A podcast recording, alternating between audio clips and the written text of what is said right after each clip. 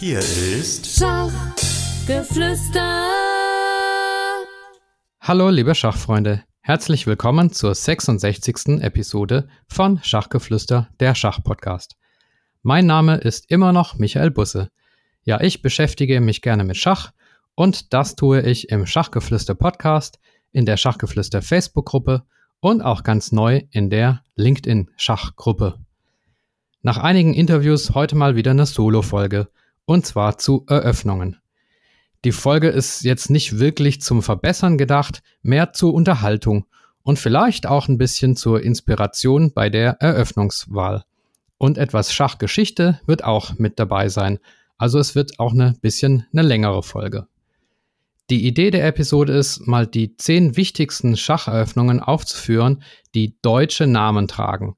Nicht aus Nationalismus, sondern um einfach das Thema Schachkultur in Deutschland zu bedienen.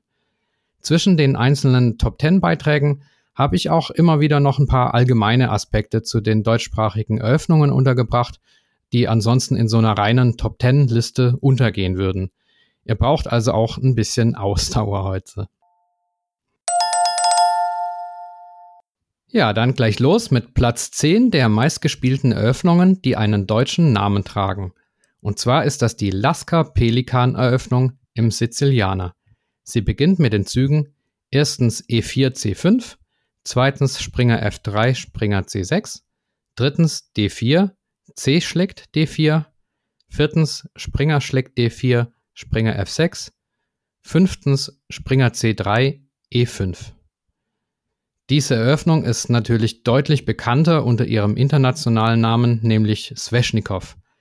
Ich habe mich aber entschieden, sie in diese Liste mit aufzunehmen, weil auch auf englischsprachigen Schachseiten durchaus die Bezeichnung Lasker Pelikan zu finden ist. Klären wir erstmal, wer ist Pelikan? Das ist der Argentinier Jorge Pelikan. Ich hoffe, den spricht man so aus. Und Emanuel Lasker, ja gut, also jeder deutsche Schachfan kennt diesen Namen oder sollte ihn jedenfalls kennen. Der einzige deutsche Weltmeister bisher verteidigte seinen Titel 27 Jahre lang, bis heute Weltrekord. Lasker selbst war mit Einstein befreundet und ja, ich finde, er sieht auch zumindest in seinen älteren Jahren ein bisschen aus wie Einstein. Für Lasker war das Schachspiel immer ein sportlicher Wettkampf. Er hat einmal gesagt, ich kämpfe, solange mein Gegner einen Fehler machen kann. Das finde ich übrigens auch eine super Faustregel für die ja nicht immer ganz einfache Frage, wann man im Schach aufgeben sollte. Wie er Weltmeister wurde, ist auch eine nette Geschichte. Er hatte eine Rivalität mit dem damals noch etablierteren deutschen Spieler Siegbert Tarasch, über den wir auch nachher noch hören. Und Tarasch hielt Lasker aber für nicht würdig und empfahl ihm, zuerst ein paar größere internationale Turniere zu gewinnen. Und daraufhin forderte Lasker dann einfach direkt den amtierenden Weltmeister Wilhelm Steinitz heraus. Steinitz nahm Laskers Herausforderung auch an und zur großen Überraschung der gesamten Schachwelt konnte Lasker dann dieses Duell mit Steinitz überzeugend mit 12 zu 7 gewinnen. Und dadurch wurde er der zweite offizielle Schachweltmeister der Geschichte. 1908 kam es dann doch noch gegen Tarasch zum WM-Duell, zum rein deutschen WM-Duell Lasker-Tarasch aber Lasker behielt da die Oberhand.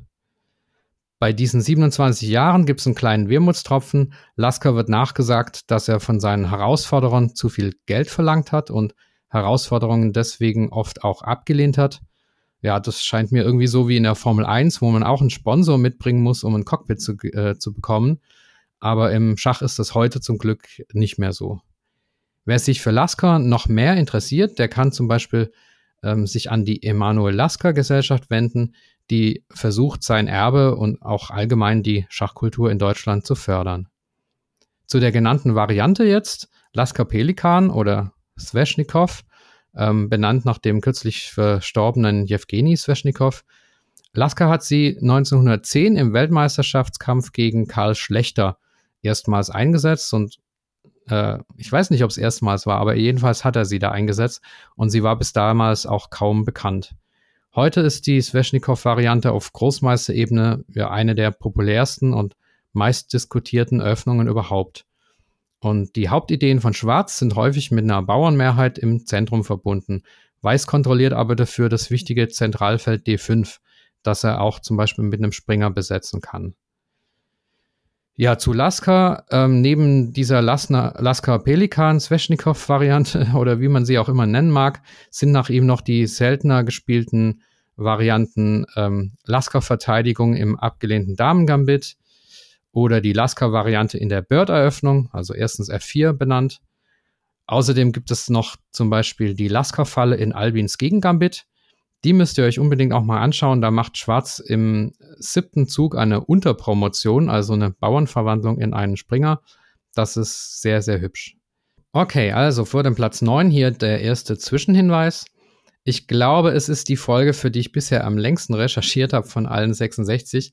Und deswegen hoffe ich umso mehr, dass was Gescheites dabei rauskommt.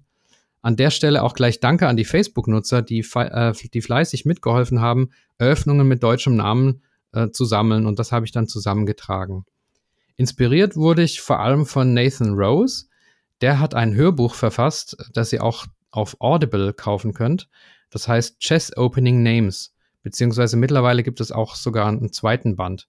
Und da erzählt er Hintergrundgeschichten zu den wichtigsten Schacheröffnungen und wie sie zu ihren Namen kamen. Er behandelt natürlich alle wichtigen internationalen Eröffnungen, nicht nur die deutschsprachigen. Ähm, ich habe ihn auch sogar als Interviewgast mal eingeladen, weil ich weiß, dass er eine deutsche Freundin hatte. Das hat er in dem Buch, in dem Hörbuch gesagt. Aber er meint, sein Deutsch ist wohl nicht gut genug und deswegen hat er die Einladung ausgeschlagen. Ja, nochmal dazu, wie die Folge aufgebaut ist. Und zwar anhand der Top 10 der meistgespielten Eröffnungen mit deutschem Namen. Deutscher Name kann bedeuten entweder eine Stadt oder ein Spieler oder sonst irgendwie ein Tier oder was auch immer. Ähm, Referenz ist die Partiendatenbank von chess.com. Da sind knapp drei Millionen Partien drin, die von Großmeistern oder sonstigen hochdekorierten Spielern gespielt worden sind. Also keine Blitzpartien oder ähnliches, sondern echte Partien am Brett. Und Stichtag der Auswertung ist August 2021. Also ich habe die Folge schon vor ein paar Wochen recherchiert. Gut, dann geht's nach Laska Pelikan, Sveshnikov, weiter zu Platz 9 und das ist das Mises Krotsch Gambit. Ähm, benannt nach dem Tschechen Jan Krotsch, also keine Ahnung, ob, ob ich es richtig ausspreche, K-O-T-R-C geschrieben und Jacques Jakob Mises. Mises wurde in Leipzig in eine jüdische Kaufmannsfamilie geboren auf Bildern kann man ihn leicht erkennen an seiner kleinen Brille und seinem massiven Schnurrbart. Hm, wie zuletzt Viktor Korchnoi ist er auch ein Spieler, der über Jahrzehnte hinweg im Spitzenschach präsent war. Seine historische Elo betrug 2660. Er schrieb Schachbücher, komponierte Studien und war auch als Schiedsrichter aktiv. 1938, da war er schon 63 Jahre alt, verließ er Deutschland aufgrund der Judenverfolgung und ging nach Großbritannien. Ja, insgesamt habe ich drei Eröffnungen gefunden, die den Namen von Mises tragen. Er hat auch übrigens die Ehre, dass ein Eröffnungszug nach ihm benannt wurde, nämlich erstens D3. 1910 hat er das verwendet gegen Richard Teichmann. Das Spiel hat er verloren, aber die Eröffnung trägt seinen Namen. Äh, 97 hat Kasparov übrigens auch dieses erstens D3 äh, Mises gegen den Computer Deep Blue eingesetzt weil er sich davon erhofft hat, den äh, Deep Blue aus seiner Vorbereitung zu bringen.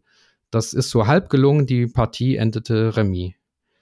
Ja, die zweite nach Mises benannte Eröffnung ist eine Variante im Schottischen und die dritte ist eben dieses Mises Scotch Gambit im Skandinavier. Die Zugfolge lautet erstens E4 D5, zweitens E schlägt D, Dame schlägt D5, drittens Springer C3. Ja, der weiße Springer greift also die schwarze Dame auf D5 an, die wegziehen muss, zum Beispiel nach D6, nach D8 oder nach A5. Hm, zu dem Namen, jetzt gibt es einige Quellen, die schon dieses zweitens Dame schlägt D5 als Mrs. Scotch Gambit äh, bezeichnen. Dann gibt es welche, die sagen, ja, es gehört noch drittens Springer C3 dazu. Und dann gibt es welche, die sagen, Mises Couch Gambit heißt es erst, wenn Schwarz seine Dame auf, D5, äh, auf A5 zurückzieht. Ich habe mich jetzt für die mittlere Variante entschieden, einfach weil man sich entscheiden muss. Ja, und damit sind wir schon bei einem allgemeinen Punkt wieder, denn es gibt halt kein zentrales Komitee, das Schacheröffnungen offiziell benennt. wie zum Beispiel bei Sternen, das die Internationale Astronomische Union in Paris macht, sondern es sind im Schach Bezeichnungen, die halt organisch entstehen, also ja, irgendwann mal verwendet werden, abgeschrieben werden und sich dann etablieren. Zwar gibt es diese Echo-Codes, die gehen ja von A00 bis E99, die ordnen aber nur eindeutig eine Zugfolge einem Echo-Code zu und enthalten zumindest keine verbindliche namentliche Zuordnung. Ja, also zum ähm, Skandinavischen, wer Skandinavisch spielt und im zweiten Zug nicht Springer F6, also das moderne Skandinavisch, sondern den Bauern mit der Dame wieder nimmt, der wird zu 99 Prozent auch äh, Springer C3 auf dem Brett haben und ähm, ja, wird dann dieses äh, Mises Koch Gambit spielen müssen. Äh, die älteste gesamte überlieferte Schachpartie der Welt übrigens stammt aus dem Jahr 1475 zwischen zwei Spaniern und begann auch mit diesem Mises Koch Gambit. Die schwarze Dame, die ging damals allerdings nicht auf A5 zurück, sondern auf D8. So wie das heute zum Beispiel auch Magnus Carlsen gerne macht.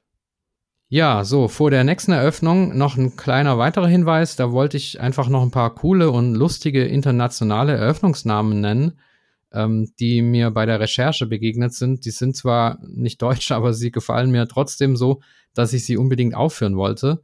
Meine Favoriten sind dabei die Frankenstein-Dracula-Variante im italienischen Zug, äh, in der italienischen Eröffnung. Die geht allerdings zehn Züge tief, also man wird sie kaum wirklich auf dem Brett haben. Und dann gibt es noch die Fried Liver Attack. Übersetzt, ja, gebratene Leberangriff. Oder in Deutschland gebräuchlich ist dafür die Bezeichnung Fegatello-Variante in der preußischen Partie. Also, wenn ihr beim Italiener im Restaurant auf der Karte Fegatello seht, dann äh, könnt ihr an diese Schacheröffnung denken. Die ist übrigens auch sehr spektakulär mit einem schönen Springeropfer. Und Cool finde ich auch noch das Halloween Gambit oder den, den Namen Halloween Gambit.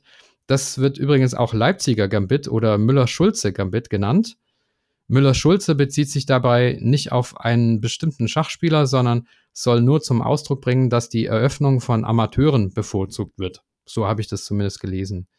In den letzten Jahren sind dazu aber einige Videos auf YouTube auch erschienen, also das Halloween Gambit ist gar nicht so abseitig. Okay, zurück zur Liste, wieder zu deutschen Eröffnungsnamen und direkt zu Platz 8. Und das ist die Sämisch-Variante im Königsinder. Sie beginnt mit den Zügen erstens D4, Springer F6, zweitens C4, G6, drittens Springer C3, Läufer G7, viertens E4, D6, fünftens F3. Friedrich Sämisch war in den 20er Jahren einer der stärksten Spieler Deutschlands – gewann unter anderem auch eine Partie gegen Capablanca. Bekannt ist er allerdings vor allem als Unterlegener in einer sehr berühmten Partie, und zwar die unsterbliche Zugzwangpartie, die er 1923 gegen Aaron Nimzowitsch verlor. Nimzowitsch ähm, kennen wir aus diesem Buch oder von diesem Buch Mein System, das er geschrieben hat. In den späten Jahren hat sich Sämisch leider ein Stück weit, ja, man muss fast sagen, lächerlich gemacht, dadurch, dass er in Turnieren einen Großteil seiner Partien ständig durch Zeitablauf verloren hat. Ja, neben dieser Königsinder-Variante ist auch die Sämisch-Variante im Nimzo-Inder nach ihm benannt, bei der man im vierten Zug den weißen Läufer mit A3 angreift. Ja, das soweit zu Sämisch. Also wir hatten schon Lasker, Mises und Sämisch und weitere werden auch noch kommen.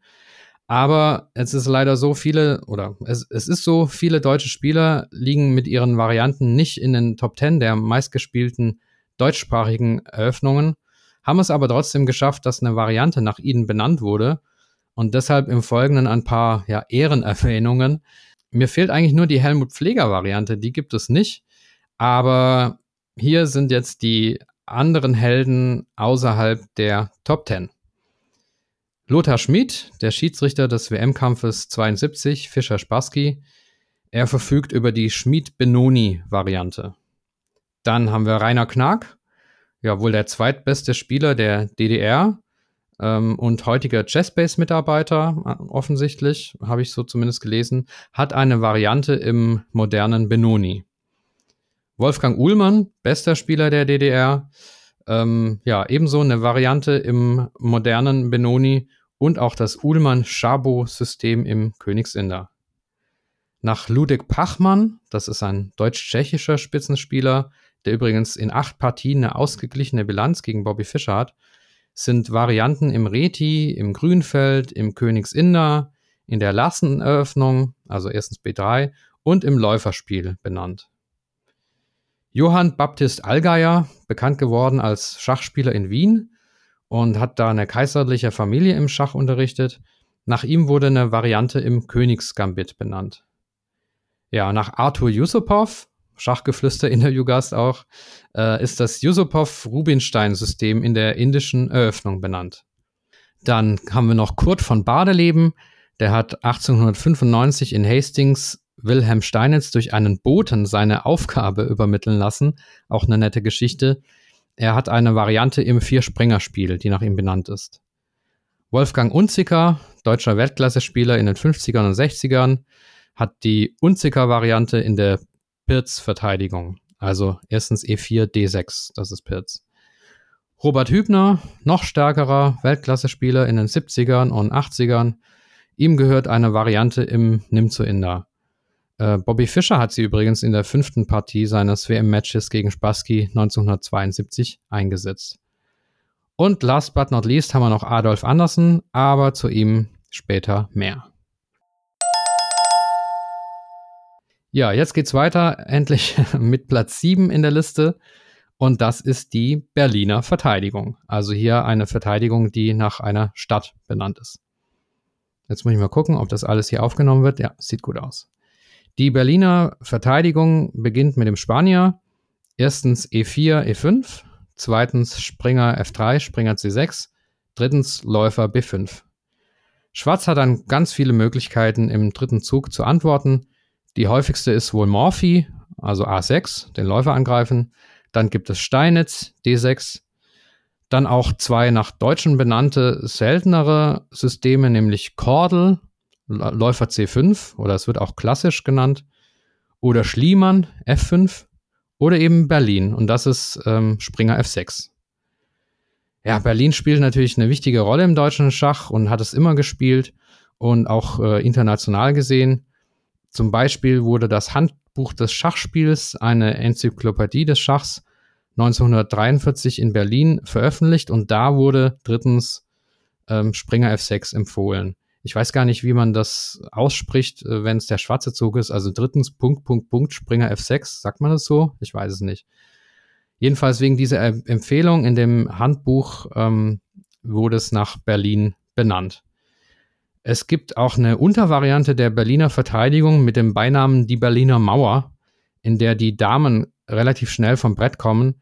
Die gilt für Schwarz als Festung und weist eine sehr hohe Remis-Tendenz auf. Und Wladimir Kramnik hat sie 2000 äh, erfolgreich bei seinem WM-Sieg gegen Kasparov genutzt. Gut, ja, ähm, zurück zu den Spielern außerhalb der Top 10 und da hatte ich angekündigt, noch etwas zu Adolf Andersen zu sagen. Adolf Andersen war eine enorm wichtige Figur in der Schachhistorie, was für seine Eröffnung, nämlich erstens A3, wohl nicht unbedingt gilt. Denn Weiß verzichtet in dieser Eröffnung nahezu auf, auf, auf den äh, Vorteil des Anziehenden und überlässt Schwarz das Zentrum. Der Zug ist also nicht besonders ambitioniert, aber natürlich auch keine Katastrophe, denn immerhin verhindert er ja Läufer B4. Anderson war einer der 16 Teilnehmer im berühmten Turnier 1851 in London und er gewann es auch und galt damit als bester Spieler der Welt zu seiner Zeit. Sein berühmtestes Spiel fand außerhalb dieses Turniers statt, aber eben zeitgleich, und zwar im Schachcafé Simpsons Devon, und zwar gegen Lionel Kisarecki. Da spielte er die, ihr habt es bestimmt schon gehört, die berühmte unsterbliche Partie in der er ja quasi alles opfert und am Ende dann mit drei Leichtfiguren matt setzt. Ein paar Jahre später, nach dem Turniersieg von Adolf Andersen in London, kam dann Paul Morphy nach Europa und spielte da alles in Grund und Boden, inklusive Anderson. Und Anderson hat den Zug erstens A3 tatsächlich auch dreimal gegen Morphy eingesetzt, mit ausgeglichener Bilanz. Insgesamt war er aber chancenlos. Äh, ja, so schnell wie Morphy kam, äh, ging er dann wieder in die USA zurück und hörte mit Schach auf, sodass Anderson dann eben mit kurzer Unterbrechung wieder als der beste Spieler der Welt gab, galt, bis wiederum Wilhelm Steinitz kam. Aber das ist eine andere Geschichte. Darum gehen wir weiter zu Platz 6 in der Liste und das ist der Richter-Rauser-Angriff. Er beginnt mit den Zügen erstens E4, C5, also sizilianisch, zweitens Springer F3, D6, drittens D4, C schlägt D, viertens Springer schlägt D4, Springer F6, fünftens Springer C3, Springer C6, sechstens Läufer G5. Ja, der äh, Spieler Rauser war Russe und Kurt Richter und Kurt Richter, ja, zudem habe ich ein ziemlich persönliches Verhältnis. Vielleicht habe ich euch schon mal erzählt, wie ich zum Schach gekommen bin. Und zwar ist mir nach dem Tod meines Opas ein Schachbuch von ihm in die Hände gefallen. Und dieses Buch habe ich auch gerade in den Händen. Es heißt Die ersten Schritte Schachratgeber für Anfänger von Kurt Richter. Und ja, weiter geht's. Im Auftrage des Großdeutschen Schachbundes, bearbeitet von Kurt Richter, steht da, äh, mit zahlreichen Stellungsbildern. Und jetzt heißt es noch weiter, Sonderdruck für das Oberkommando der Wehrmacht, Abteilung Inland, Berlin 1940. Ja, also das war eben ein Schachbuch der Wehrmacht ähm, aus dem Zweiten Weltkrieg. Auf Wikipedia steht übrigens, dass Richter erst 1942 zur Wehrmacht eingezogen worden sei und dass er auch ein sehr unpolitischer Mensch gewesen sei. Deswegen kann ich mir nicht ganz erklären, wieso er schon 1940 für die Wehrmacht ein Schachbuch geschrieben haben soll, ähm, zumal das auch ziemliche Nazi-Terminologie hat. Insofern natürlich gespaltene Gefühle bei mir. Aber ja gut, reden wir lieber über die Eröffnung, den Richter-Rause-Angriff. Äh, ja, Weiß hat den Plan, den Läufer zu entwickeln und dann auf der D-Linie Druck aufzubauen. Mit den nächsten Zügen Dame D2 und Turm D1 und lange Rochade. Also Turm D1 mittels langer Rochade. Äh, Wikipedia nennt es eine Drucksäule. Das finde ich übrigens ein schönes Wort irgendwie so. Also wenn ihr den äh, Turm und die Dame auf der D-Linie habt äh, hintereinander, dann ist das eine Drucksäule. Das ist auch schön. Ähm, sonst kenne ich nur den Begriff Batterie von Dame und Läufer hintereinander. Aber Drucksäule mit Dame und Turm, das, das ist doch schön. Oder man kann vielleicht auch Batterie sagen, ich weiß es nicht. Ja, einen weiteren deutschen Spieler, den möchte ich noch herausheben, nachdem eine praktisch eher untergeordnete Variante benannt ist, aber trotzdem. Ähm, und zwar Max Lange. Warum jetzt genau den, fragt ihr euch sicher. Hm, da habe ich eine Gegenfrage. Welche Eröffnung gibt es, die nach einem Spieler benannt wurde, bei dem auch der Vorname im Eröffnungsnamen mitgenannt wird. Ja, mir fällt keiner ein. Also es heißt ja nicht die lange Attacke, sondern es heißt die Max lange Attacke. Das Einzige, was mir da einfällt an der Stelle, ist äh, Rui Lopez. So nennen die Amerikaner ja die spanische Eröffnung. Also ansonsten ist es schon eine Rarität. Ja, für die Blindschachbewanderten, also die Max Lange Attacke geht los mit erstens E4, E5, Zweitens Springer F3, Springer C6. Drittens Läufer C4, also italienisch. Und dann Springer F6. Viertens D4, E schlägt D. Fünftens Rochade, Läufer C5. Sechstens E5. Max Lange ist auch so eine ganz interessante Figur. Er hat den Deutschen Schachbund mitbegründet, war auch dessen Präsident und war ein häufiger Trainingspartner von Adolf Andersen. Einmal soll er nach elf Zügen ein Matt in weiteren zehn Zügen angekündigt haben. Ja, solche Ankündigungen, Ankündigungen waren früher üblich. Heute ist es streng genommen sogar unzulässig. Ähm, Max Lange soll zudem ein wichtiges Element im Problemschach erfunden haben, nämlich das Hilfsmatt. Das bedeutet, dass Weiß und Schwarz äh, zusammen arbeiten müssen, also miteinander arbeiten müssen, um Matt zu setzen. Und außerdem gibt es auch noch ein Mattbild, das La Max Lange Matt. Ja, wir machen eine kleine Unterbrechung für einen Hinweis auf die wunderbare Schachakademie Chessemy. Gerade zu Eröffnungen gibt es natürlich eine Unmenge an Schachvideos. Aber wichtig ist, dass alles systematisch aufbereitet wird. Und da empfehle ich euch im Zuge einer Affiliate-Partnerschaft, die ich mit Chessemy habe, die Kurse von Chessemy. Und zwar gibt es da auch ganz viele äh, Repertoire-Videokurse für Eröffnungen Und wie das genau funktioniert, das erklärt euch jetzt die Co-Inhaberin von Chessamy, Melanie Lubbe. Allen, die beim Hören jetzt selber Lust aufs Schachspielen bekommen haben und noch auf der Suche nach guten Trainingsmaterialien sind, wollen wir unsere Online-Schachakademie Chessemy vorstellen. Dort findet ihr Videokurse zu allen Phasen der Schachpartie, also zur Eröffnung, zum Mittelspiel und zum Endspiel. Und zwar für die unterschiedlichsten Spielstärken vom Schachneuling bis zum Profi. Das Besondere an unseren Kursen, ihr erhaltet diese zum sofortigen Download und könnt die dann bequem auf all euren Geräten gerne auch offline nutzen.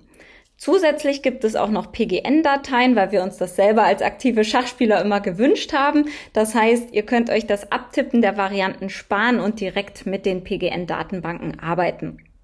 Also schaut doch einfach mal bei chessemy.com vorbei, ob dort auch was für euch dabei ist. Und wenn dem so ist, dann nutzt gerne den Gutscheincode Schachgeflüster10. Damit spart ihr selbst 10% auf alle Kurse und unterstützt zeitgleich noch Michaels Podcast. Wir freuen uns auf euren Besuch und wünschen euch jetzt erstmal ganz viel Spaß beim Weiterhören. Gut, weiter in der Top 10 Liste äh, zu Platz 5, nämlich die Paulsen-Variante im Sizilianer. Und die geht so. Erstens E4, C5. Zweitens Springer F3, E6. Drittens D4, C schlägt D. Viertens Springer schlägt D4, A6. Benannt ist sie nach Louis Paulsen. Ein anderer gebräuchlicher Name für die Pausenvariante ist auch die Kahn-Variante. Kahn mit einem N, also nicht der Österreicher aus Karo Kan, sondern nach dem sowjetischen Spieler Ilya Kahn, K-A-N. Louis Pausen selbst hm, war ein sehr hochkarätiger Spieler, muss man sagen. Nach der historischen Elo-Zahl war er zwischen 1862 und 1878 insgesamt 39 Monate lang die Nummer 1 der Welt. Es ist übrigens hier alles Wikipedia-Wissen, was ich habe und ähm, schachhistorisch fundiert ähm, ist jetzt nicht der Anspruch dieser Folge. Also ich möchte ja das vorab sagen. Also wenn ein Schachhistoriker hier einen Fehler findet, dann äh, glaube ich das und dann gebe ich ihm sofort recht. Ja, also Louis Paulsen, nicht nur ein starker Spieler, sondern brachte auch methodisch das Spiel weiter. Wie viele vielleicht wissen, gilt Wilhelm Steinitz ja als der Erste, der dieses romantische Angriffs- und Opferschach, das bis dato üblich war, widerlegte durch äh, so ja eher positionelles Spiel. Steinitz wiederum setzte aber auf ihm auf, nämlich auf Louis Paulsen. Und Steinitz hat Paulsen demnach auch als Pionier der modernen Schachschule bezeichnet.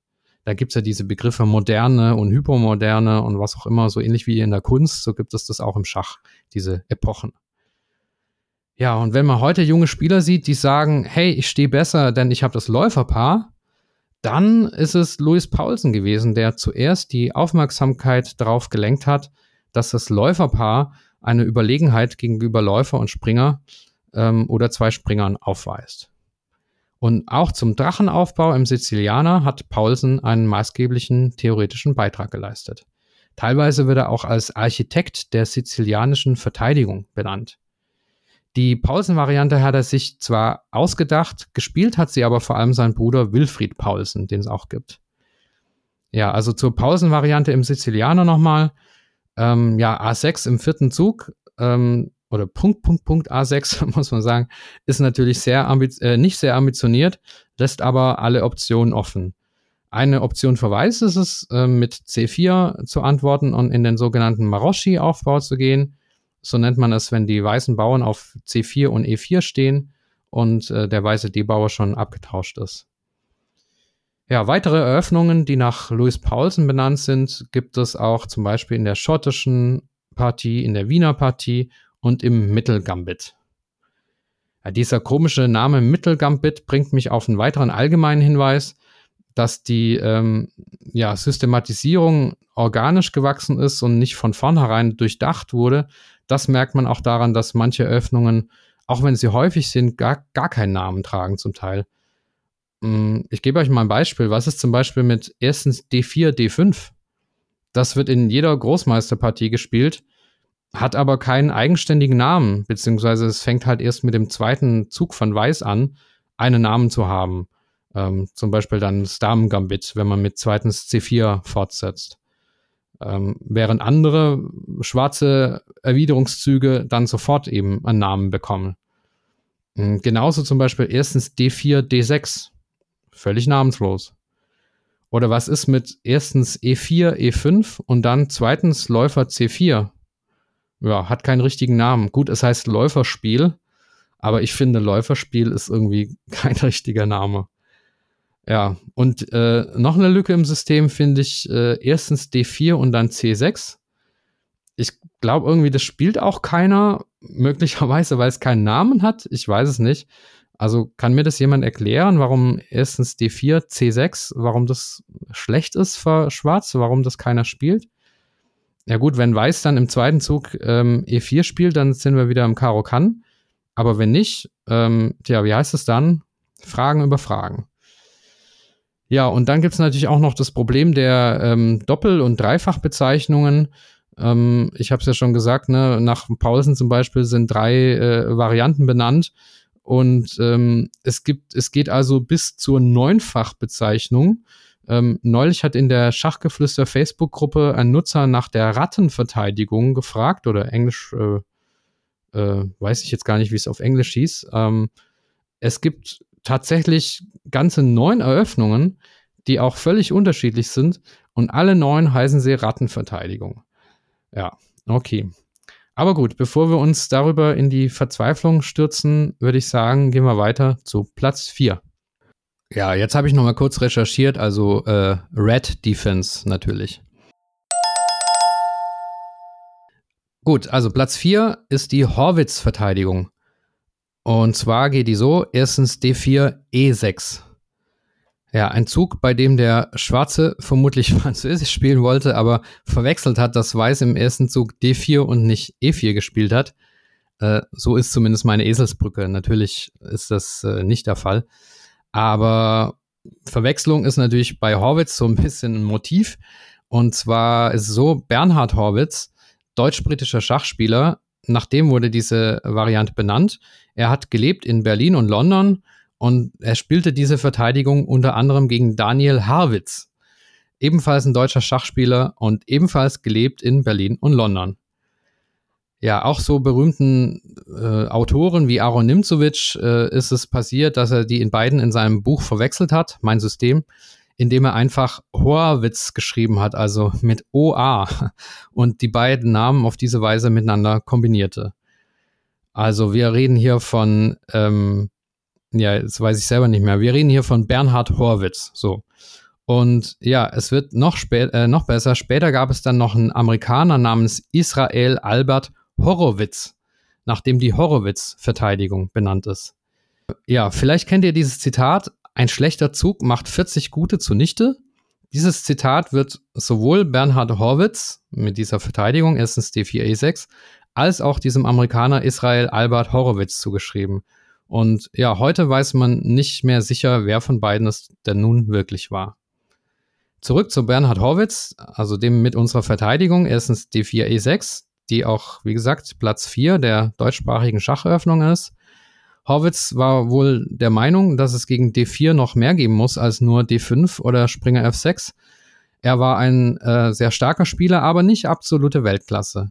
Einmal hat er sogar gegen Howard Staunton gewonnen, und zwar mit einer anderen, auch nach ihm benannten Öffnung, nämlich dem Horwitz-Angriff in der schottischen Partie. Horwitz war Teil einer Gruppe von sieben Schachspielern, die das Schachgeschehen in Berlin und ähm, auch insgesamt in Deutschland damals bestimmten das sogenannte Siebengestirn oder die Plejaden. Und da sind wir wieder in der Parallele äh, zu, den, zu den Sternbildern oder zu den Sternen. Ja, Berlin bringt mich zu einer anderen Zwischenbemerkung zum Thema Städte. Es gibt erstaunlich viele Städte in Deutschland, die ähm, eine Öffnung nach sich benannt haben. Oftmals ist es ein ganz kurioses Gambit. Was mich auch wundert, warum sind die Gambits nach Städten benannt immer? Aber okay. Ich kann jetzt nicht alle im Detail beschreiben, aber vielleicht, wenn ihr eine Eröffnung für euch sucht und in der Nähe der Stadt wohnt, ist es ja mal eine Idee, sich die jeweilige Eröffnung anzuschauen und ab und zu mal zu spielen. Ich selber zum Beispiel wohne in der Nähe von Wiesbaden und da gibt es zum Beispiel die Wiesbaden-Variante im abgelehnten Damen-Gambit. Problem ist halt, die geht sechs Züge tief, also das werde ich vermutlich kaum aufs Brett kriegen, weil der Gegner dann doch irgendwie was anderes zieht. Aber das ist nicht bei allen Städteeröffnungen so. Also hier die Städte mit eigenen Öffnungen, die ich gefunden habe, neben Wiesbaden, und zwar Berlin, ähm, das hatten wir schon, Frankfurt, Köln, Aachen, Tübingen, Mannheim, Nürnberg, Kiel, Leipzig, Dresden und das kleine Städtchen noch Nordwalde. Ja, und dann gibt es noch Bremen. Es gab einen Bremer Schachspieler namens Karl Karls, der versucht hat, der, also zweimal mit C geschrieben, der, äh, der versucht hat, der Eröffnung erstens C4 den Namen Bremer Partie zu geben. Ähm, also die englische Eröffnung heißt sie ja jetzt. Und er hat argumentiert, dass die Eröffnung weder von einem Engländer sei, noch überhaupt in England systematisch erforscht worden sei und sie es verdiene, nach der deutschen Hansestadt, also nach Bremen, benannt zu werden. Das hat sich aber nicht durchgesetzt. Ansonsten hätte ich erstens C4 als Bremer Partie in dieser Rangliste, ähm, na, Platz 1 wäre es nicht gewesen, aber auf Platz 2 gesetzt. Ja, aber wie gesagt, hat sich nicht etabliert, äh, Englisch äh, Bremer Partie zu nennen. Was dagegen etabliert ist, ist eine Untervariante im Englischen als äh, Karls-System oder auch als Bremen-System zu benennen, nämlich erstens C4 E5, zweitens Springer C3, Springer F6 und drittens G3. Insofern können wir Bremen doch zu dieser Liste der Städteeröffnungen hinzufügen. Ja, und dann gibt es auch noch Varianten, die nach Regionen äh, benannt sind oder ja, Mächten nenne ich es mal, wie zum Beispiel bayerisches Gambit oder die preußische Verteidigung. Gut, nach Horwitz auf Rang 4 geht es weiter zu Platz 3 und das ist die Tarasch-Variante in der französischen Verteidigung. Das bedeutet erstens E4, E6, zweitens D4, D5, also typische Französischzüge, aber jetzt kommt's. Drittens Springer D2. Ja, was soll der Springer auf D2, fragt man sich, statt auf seinem natürlichen Feld C3. Er versperrt da doch den Läufer C1. Und sowas ist auf Platz 3 der, äh, dieser ähm, häufigsten deutschsprachigen Eröffnungen. Ja, ist es. Also dieser Zug, drittens Springer D2, soll eine Fesselung des Springers durch den Läuferzug Läufer B4 vermeiden wie sie zum Beispiel in der Winnerware-Variante des Franzosen vorkommt. Es gibt zum Beispiel auch eine Videoserie von Lawrence Trent auf Chess24 mit einem kompletten Weißrepertoire gegen Französisch mit der Tarasch-Variante, also mit drittens äh, Springer D2. Tarasch selbst verwarf später seinen eigenen Vorschlag, weil er die schwarze Erwiderung mit drittens Punkt, Punkt, Punkt C5 zu stark fand. Ja, aber trotzdem ist sie häufig gespielt und ich gebe an der Stelle auch nochmal den Hinweis auf zwei weitere Öffnungen, die nach Tarasch benannt sind. Und zwar im Damen-Gambit einmal die Tarasch-Verteidigung und dann die verbesserte Tarasch-Verteidigung oder auch Semi-Tarasch genannt. Also von Semi-Tarasch habe ich schon, äh, habe ich häufiger auch gehört in, in Spitzenpartien, aber ähm, offenbar nicht so häufig wie dieser Franzosen-Tarasch. Ja, Sigbert Harasch hat es natürlich absolut verdient, in dieser Reihe auf dem Treppchen auf dem dritten Platz zu stehen. Er war ein Weltklasse-Spieler. Vom Spielstil her bevorzugte er wie Steinitz eher so das ja, korrekte Spiel. Und Tarasch ist vor allem halt auch eine Goldgrube für Schachsprüche. Zum Beispiel hat er diesen Spruch gesagt, das Schachspiel hat wie die Liebe die Musik, also gemeint war, und die Musik, die Fähigkeiten, den Menschen glücklich zu machen. Oder er hat gesagt, es reicht nicht, ein guter Spieler zu sein, man muss auch gut spielen. Finde ich auch einen grandiosen Spruch. Oder auch, Misstrauen ist die notwendigste Eigenschaft des Schachspielers. Ja, Tarasch mochte Emanuel Lasker überhaupt nicht. Oben hatte ich ja schon gesagt, dass er Laskers Herausforderung abgelehnt hat. Und es gibt von Tarasch auch das berühmte Zitat: Für Sie, Dr. Lasker, habe ich nur drei Worte: Schach und Matt. Hm. Schön. Aber Lasker behielt ja, äh, wie gesagt, 1908 im WM-Kampf WM zwischen den beiden dann doch die Oberhand. Und eine noch legendärere Rivalität hatte Tarasch mit äh, Aaron Nimzovic. Die beiden haben über Jahre hinweg äh, immer wieder gegeneinander geschossen. Ja, springen wir zurück in die Gegenwart. Wieder eine Zwischenbemerkung. Eine Folge zu deutschen Eröffnungsnamen kommt nicht ohne einen Hinweis auf eine ganz bestimmte Person aus, und zwar Stefan Bücker. Stefan Bücker, ein Schachspieler und Schachbuchautor aus Münster. Bei Münster denke ich immer an Schach Niggemann, der hat da seinen Laden, aber ähm, auch an Stefan Bücker. Bücker hat die äh, Schachzeitschrift Cassiber, Cassiber, Cassiber, keine Ahnung, begründet, die 2010 aber eingestellt wurde. Ähm, seit letztem Jahr veröffentlicht er aber Eröffnungsanalysen in der Rochade Europa. Also ähm, die ja, bekannte Schachzeitschrift. Schon Mitte der 80er ist äh, Stefan Bücker mit Untersuchungen zu ungewöhnlichen Schacheröffnungen in, in Erscheinung getreten. Er hat unter anderem den Geier und den Habicht äh, entwickelt, die Nordwalder Variante und auch das Otto Schnapp Gambit. Da gibt es unendlich viele lustige Geschichten dazu. Also der Habicht zum Beispiel, das soll eine Abkürzung für Hab ich dich sein, was sich, was sich äh, auf den weißen Bauern D5 bezieht. Oft wird es aber fälschlich mit T geschrieben, also wie der Vogel Habicht. Und deswegen heißt die Eröffnung im Englischen auch ganz offiziell Hawk. Ähm, also Hawk wie Habicht, also ein Übersetzungsfehler eigentlich. Das Otto Schnapp Gambit zum Beispiel oder wiederum ist eine echt interessante Variante, wenn euch euer Gegner immer mit Französisch nervt, also für Schwarz, ähm, nee, für Weiß natürlich. Sie ist letztes Jahr auf YouTube durch äh, Eric Rosen und Niklas Huschenbeet ganz groß rausgekommen, mit sehr vielen Optionen für Weiß, den Schwarzen zu überraschen. Also guckt euch diese Videos gerne mal an, wenn ihr nicht wisst, was ihr gegen Französisch machen sollt. Und dann hat Stefan Bücker auch noch das sogenannte Naselwaus entwickelt, auf Englisch Mousetrap Gambit. Und es gibt auch noch die nach Stefan äh, Bücker selbst benannte Bücker-Variante in der sizilianischen Verteidigung mit, Achtung, zweitens H6. Also alles äh, ziemlich abseitige Eröffnungen, die nicht häufig gespielt werden, aber ich finde trotzdem eine Erwähnung wert. Ja, weiter zu Platz 2 und das ist die Bogoljubov indische Verteidigung. Indisch nennt man ja alles, was anfängt mit ähm, D4, Springer F6. Und Bogoljubov indisch oder abgekürzt Bogo indisch geht dann weiter mit zweitens C4, E6, drittens Springer F3, Läufer B4 Schach. Ja, wenn Weiß jetzt im dritten Zug nicht Springer F3 gespielt hätte, sondern Springer C3, dann wäre Läufer B4 ja kein Schachgebot, sondern nur eine Fesselung des Springers. Und dann wären wir nicht im Bogo-Inder, sondern im Nimzo-Inder, der nach Aaron Nimzovic benannt ist. Beide Eröffnungen sind absoluter Standard und es gibt da auch ein äh, Buch dazu, zu beiden Eröffnungen von Schachgeflüster Interviewgast äh, Christoph, nee, nicht Christoph, sondern Christoph Silecki. Ja, Efim Bogoljubov ähm, wurde in Russland geboren, hatte das Pech, muss man wohl sagen, bei Ausbruch des Ersten Weltkriegs in Deutschland auf einem Turnier zu sein und wurde in Triberg im Schwarzwald interniert. Er heiratete dann eine Deutsche und blieb dann auch nach dem Krieg in Deutschland. Die Zeitschrift Karl hat ihm und seinem Werdegang eine eigene Ausgabe gewidmet, vor ja, einigen Monaten, genau weiß ich es nicht mehr, ähm, eine sehr lesenswerte Biografie.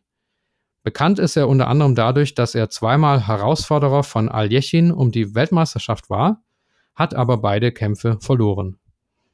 Äh, und es gibt auch einen ganz tollen äh, Spruch von ihm. Ich bin wirklich Schachsprüche-Fan. Äh, und der Spruch lautet, wenn ich weiß bin, gewinne ich, weil ich weiß bin. Wenn ich schwarz bin, gewinne ich, weil ich Bogoljubov bin. Also echt schön. Ja, die Bogo-indische Variante ist absoluter Weltstandard. Äh, Bogoljubov hat sie 1920 gegen Akiba Rubinstein gespielt und ja, offenbar seitdem wurde sie nach ihm benannt. Und auch die äh, Morphy-Bogoljubov-Variante im schottischen Vier-Springer-Spiel ähm, trägt seinen Namen.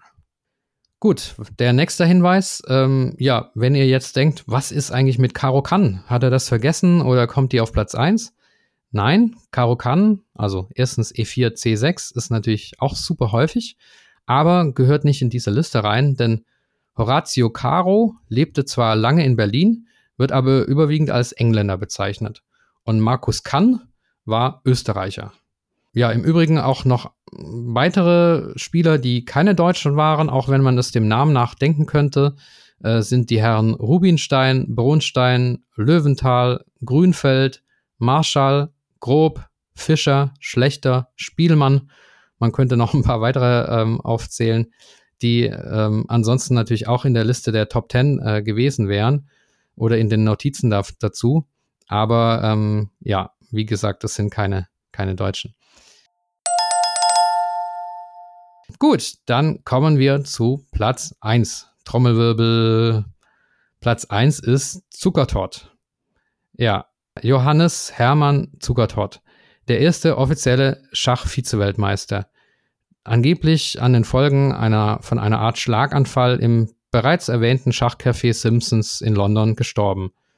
Ja, war der denn jetzt wirklich Deutscher? Also darüber habe ich mir den Kopf zerbrochen. Dazu sollte man bedenken, dass Deutsch halt im 19. Jahrhundert ein etwas anderer Begriff als heute war, mit verschiedensten politischen Implikationen. Zuckertat wurde im heutigen Polen geboren, in Lublin, ähm, war dann Schüler von Adolf Andersen in Breslau, dann fünf Jahre in Berlin wohnhaft und später in London. Auf Wikipedia steht bei Angabe des Verbandes Kongress Polen, Norddeutscher Bund und England. Und im Einleitungssatz steht, Zuckertot war ein polnisch-deutscher Schachspieler. Also man kann so und so argumentieren, das soll jetzt keine historische Abwandlung sein. Ähm, ich habe auch keine schachhistorischen Ansprüche, wie gesagt. Mir genügt dieser Anknüpfungspunkt und ähm, daher habe ich jetzt Zuckertot mit in diese Liste aufgenommen. Mindestens genauso schwierig und schachlich vielleicht noch viel interessanter ist die Frage, was ist denn jetzt genau die Zuckertot-Eröffnung? Also sicher ist, dass Zuckertot sehr gerne mit erstens Springer F3 eröffnet hat. Und dass dieser Zug auch nach ihm benannt wurde. Jetzt sagt ihr bestimmt, nee, nee, erstens Springer F3 ist doch Reti. Und es stimmt auch, denn der Schweizer Richard Reti hat ebenfalls häufig mit erstens Springer F3 eröffnet. Und daher ist auch Reti eine gebräuchliche Bezeichnung. Eigentlich wenn man so will, gibt es drei Standpunkte. Der erste Standpunkt ist, erstens Springer F3 heißt Zuckertot. Der zweite Standpunkt heißt, ähm, erstens Springer F3 ist Reti. Oder der dritte Standpunkt, und so ein bisschen hänge ich dem eher an, ist, dass erstens Springer F3 noch gar nichts ist, noch, noch gar keinen Namen hat. Und dass erst der zweite Weißzug ähm, den Eröffnungsnamen wirklich entscheidet. Also Schwarz erwidert in aller Regel mit äh, D5 und wenn Weiß dann zweitens D4 spielt, dann ist es Zuckertot. Und wenn Weiß aber zweitens C4 spielt, dann ist es Reti. So kann man das abgrenzen. Aber wie gesagt, das ist nur ähm, persönlicher Geschmack. Man, man findet da alles dazu. Aber selbst wenn man jetzt erstens Springer F3 nicht Zuckertot zuschreibt, sondern ähm, nur ähm, Springer F3 D5 D4 Zuckertot nennt, dann gut, dann wäre das ganz knapp hinter Boko Indisch, dann gehört das auf Platz zwei. Aber ähm, ja, wenn man jetzt großzügig ist und sagt, dass man erstens Springer F3 auch Zuckertot nennen darf oder mitnennen darf, so habe ich das ja auch bei, bei Lasker Pelikan gemacht, ähm, dass auch ein Co-Name sozusagen gilt, dann muss, dann ist es so, dass Zuckertot mit großem Abstand an der Spitze dieser Liste liegt, weil einfach ähm, erstens Springer F3 ein sehr häufiger Zug ist und auch rein statistisch übrigens der beste Eröffnungszug mit dem höchsten Score für Weiß. Also wenn man diese ganzen Großmeisterpartien nimmt. Ja, und nicht vergessen wollen wir auch das Kolle-Zuckertot. Äh, Edward Kolle war übrigens Belgier. Das Kolle-System ähm, zum Beispiel ist super im Blitzen. Da kann man die ersten neun Züge machen und komplett ignorieren eigentlich, was Schwarz macht. Und äh, eine Variante beziehungsweise Fortentwicklung dieses Kolle ist das äh, Kolle Zuckertot eben. Da wird dann der Läufer B2 nochmals entwickelt im Gegensatz zum Kolle-System. Arthur Yusupov zum Beispiel hat das sehr oft gespielt. Ja, und äh, jetzt haben wir den ersten Platz gehabt, und zwar Zuckertot. Und jetzt kommt noch ein letzter Hinweis, und zwar die Pointe zum Schluss. Ihr denkt jetzt bestimmt, eine Eröffnung mit dem Namen Deutsche Eröffnung, die gibt's nicht. Doch, die gibt es. Und zwar genauer gesagt die deutsche Verteidigung. Wenn man im deutschsprachigen Internet sucht, ähm, findet man dazu nichts. Aber auf diversen englischen Schachseiten habe ich sie gefunden, nämlich die German Defense. Und zwar als Variante von ähm, erstens B4. Erstens B4 hat ja sogar drei Namen eigentlich. Polnisch, Sokolski oder Orang-Utan. Und äh, wenn ihr erstens B4 auf dem Brett habt mit Schwarz, dann könnt ihr zu 99 Prozent die deutsche Verteidigung spielen, wenn ihr das wollt. Einfach äh, zuerst mit D5 reagieren, also erstens B4 und dann D5 spielen. Und Weiß wird dann in aller Regel mit zweitens Läufer B2 fortsetzen, denn das ist ja die Idee von erstens B4, den Läufer dann ähm, auf B2 zu stellen. Und dann spielt ihr zweitens Punkt, Punkt, Punkt, Dame D6. Also nochmal die Folge, die Zugfolge. Erstens B4, D5. Zweitens Läufer B2, Dame D6. Die deutsche Verteidigung. Und die ist auch richtig gut, denn Elisabeth Petz zum Beispiel hat die ähm, 2013 gespielt. Also das ist nicht die Begründung dafür, dass sie, dass sie gut ist, aber der, der Computer wertet sie gut. Und äh, auch Jeremy Silman, ein anerkannter Schachbuchautor, der empfiehlt auf seiner Homepage die ähm, German Defense ähm, gegen Berlin äh, gegen, na, gegen Polnisch. Ja, was ist jetzt der Gedanke von zweitens, Dame, Punkt, Punkt, Punkt, Dame D6? Die Dame greift den B4-Bauern an und wenn Weiß den dann mit A3 deckt, gut, das ist ein Zug, den Weiß sowieso früher oder später machen wird, aber dann kann Schwarz mit äh, E5 fortsetzen und beherrscht dann schön äh, das Zentrum. Und falls Weiß den Fehler macht und B4 nicht deckt, sondern durchzieht auf B5, dann äh, verliert es sogar einen Bauern. Also die deutsche Verteidigung in der polnischen Eröffnung. Die kleine, ja nicht ganz unpolitische Pointe am Ende dieser Episode. Gut, die komplette Liste aller Eröffnungen mit deutschen Namen, zumindest alle, die ich gefunden habe, das äh, ist natürlich kein Anspruch auf Vollständigkeit, ähm, nach Häufigkeit geordnet, die biete ich euch gerne an im Austausch für eure Anmeldung zu meinem Newsletter. Also schreibt mir gerne an äh, schachgeflüster mit ue at gmail.com. Eine Landingpage habe ich leider dafür noch nicht geschafft einzurichten, aber schreibt mir eine E-Mail, ähm, dass ihr die Liste wollt und euch für den ähm, Newsletter anmeldet und dann schicke ich sie euch gerne zu. Ja, das war's für heute. Achso, in der Liste sind dann nicht nur übrigens die Top 10, sondern äh, tatsächlich alle äh, Schacheröffnungen mit deutschem Namen mit der Einschränkung, die ich gefunden habe. Gut, danke fürs Durchhalten. Äh, ich habe es ja jetzt doch noch unter einer Stunde geschafft. Äh, macht's gut, bleibt oder werdet gesund. Euer Michael. Ach ja, und nach dem Jingle bitte noch dranbleiben für das Outro. Es gibt wieder interessante Angebote für euch. Tschüss. Das war Schachgeflüster. Ja, dann möchte ich noch einen kurzen Hinweis geben auf eine neue Möglichkeit, Schachgeflüster zu unterstützen. Und zwar ist es ja so, dass ich durch das Homepage-Hosting, das Podcast-Hosting und die Mikrofone, die ich an die Gäste schicke und äh, die Gebühr für die Bildbearbeitung und so weiter einige Ausgaben habe. Und deswegen versuche ich halt, das durch äh, Eingaben oder Einnahmen zu kompensieren. Und eine neue Möglichkeit ist für euch die YouTube-Kanalmitgliedschaft. Und zwar, wenn ihr bei YouTube auf ein Schachgeflüster-Video schaut, dann gibt es darunter jetzt neu diesen Button Mitglied werden.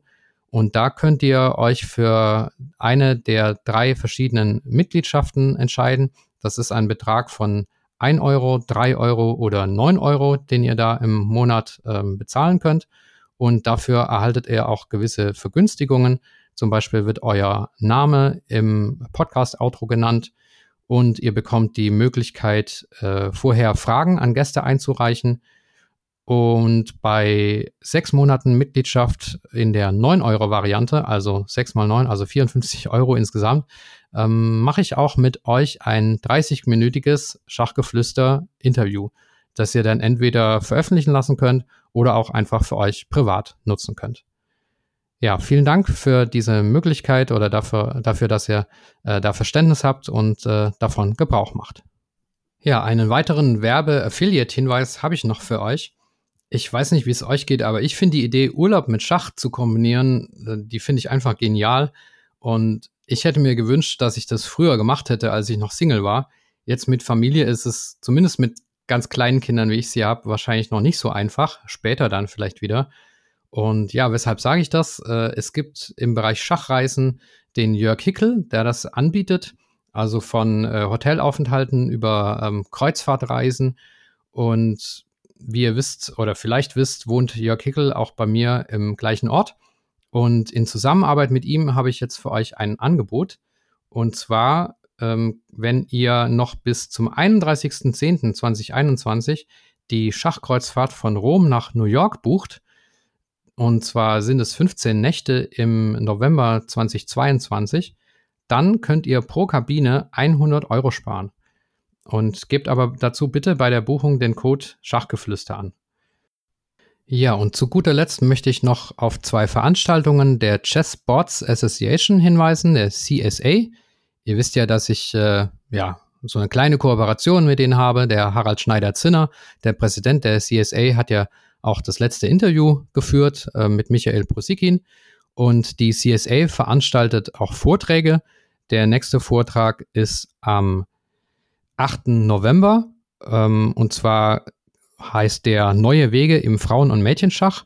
Und da werden Lilly Hahn, Laura Schalkhäuser und Annette Weinberg einen kleinen Vortrag halten. Und dann geht es weiter mit dem nächsten Vortrag am, lass mich kurz schauen, am 13. Dezember. Und zwar zum Thema Grundlagen des Mentaltrainings im Schachsport, wo Magister Peter Vogel vortragen wird. Ähm, anmelden oder mehr Informationen ähm, könnt ihr auf der Seite chesssport.eu sammeln oder gebt einfach bei Google CSA und dann Schach oder CSA Chess ein. Ähm, da kommt ihr dann auf die Homepage, wo ihr auch unter Events diese Veranstaltungen seht. So, und nun, wie schon bei den letzten Malen, ein Dank an alle Personen, die mir auf paypal.me slash Schachgeflüster etwas gespendet haben oder auch auf patreon.com slash Schachgeflüster eine regelmäßige monatliche Spende zukommen lassen. Ihr macht es mir möglich, den Podcast kostenneutral betreiben zu lassen. Und zwar sind das folgende Personen oder Einrichtungen in alphabetischer Reihenfolge des Vornamens. Andreas Virux, Armin Züger, Dr. Benjamin Steinhilber, Dieter Riegler, Friedhelm Küch, Güven Manay vom interkulturellen Schachverein Satranj Club 2000, Hans aus Berlin, Dr. Joachim Meyer-Brix, Marc Hofmann, Markus Schirmbeck, Oliver Bremer, Peter, Peter Hug von DSSP, die Schulschachprofis, die Internetseite schachtraining.de und Tim Bialuszewski. Macht's gut, bleibt oder werdet gesund. Habe ich, glaube ich, schon gesagt, ja. Aber trotzdem, äh, euer Michael.